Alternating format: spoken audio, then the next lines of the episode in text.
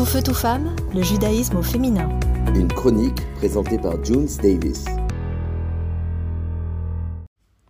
Comment devient-on écrivain quand on est dyslexique et nul en orthographe? Bonjour à tous, j'espère que vous allez bien. Je suis contente de vous retrouver pour ce podcast 100% personnel. Effectivement, quand j'étais petite, euh, j'ai fait ma scolarité en France. J'étais toujours assise au fond de la classe. On me mettait souvent au dernier rang parce qu'en France, quand tu as des difficultés scolaires, quand tu es nul quoi, on te classe souvent par niveau. Euh, dans ton niveau qui le mien était franchement pas du tout bon. Dans ma tête, les mots que j'entendais de mes maîtresses, je les comprenais, mais le tout mélangé ensemble, je n'arrivais pas à saisir.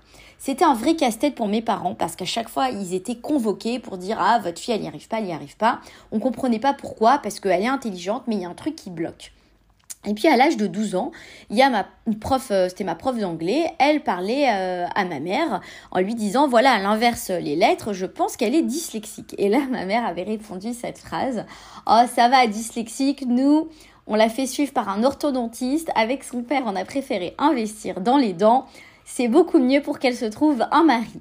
Et ma prof avait répondu oui, mais la formation correcte des mots est tout aussi importante que la formation correcte d'une bonne notition. Et mes parents avaient dit non, non, non, euh, c'est bon, elle va se débrouiller. Bref, je vous parle de ça il y a 25 ans où la dyslexie n'était pas aussi euh, euh, réputée, enfin étendue comme aujourd'hui, quoi. Donc en grandissant, les mots et des phrases étaient devenus si étroits dans mon esprit que j'ai préféré à 17 ans, après avoir redoublé deux fois ma troisième et une fois ma seconde, de partir de l'école et de dire allez, je vais dans le gros monde, le monde de la pub, je suis devenue commerciale pour vendre des encarts publicitaires dans les pages jaunes. Bref, en arrivant justement à New York des années après, les mots et les phrases ne résonnaient toujours pas correctement.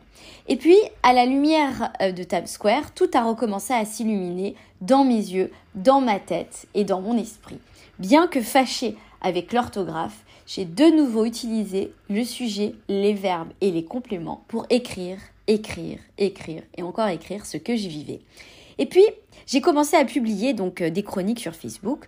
Tout le monde me disait ah là mais c'est trop génial ce que tu écris. Le problème c'est que mes yeux ils saignent tellement qu'il y a des fautes d'orthographe, il faut faire quelque chose. Et puis il y a une amie très sympa qui m'a donné un conseil, prends une correctrice. Prends une correctrice professionnelle et ton problème sera réglé. Et là, Eureka, armée de son bécherel, non seulement elle est devenue l'une de mes meilleures amies, cette fameuse correctrice, mais elle a pensé, bandé, rafistolé mes mots totalement ébréchés. Et c'est pour ça qu'aujourd'hui, je peux dire haut et fort que je suis dyslexique, mais j'ai écrit huit romans et que même si la vie m'a donné des difficultés à ce niveau-là, ce n'est pas un obstacle. Tous les problèmes ont des solutions, il faut juste trouver la bonne combinaison et à partir de là, tous les rêves peuvent être réalisés. Voilà, je vous embrasse tous et euh, à bon entendeur, surtout si vous êtes stressé pour vos enfants, prenez mon exemple, il y a une vie après l'école. Je vous embrasse et à très bientôt. Tout feu, tout femme, le judaïsme au féminin.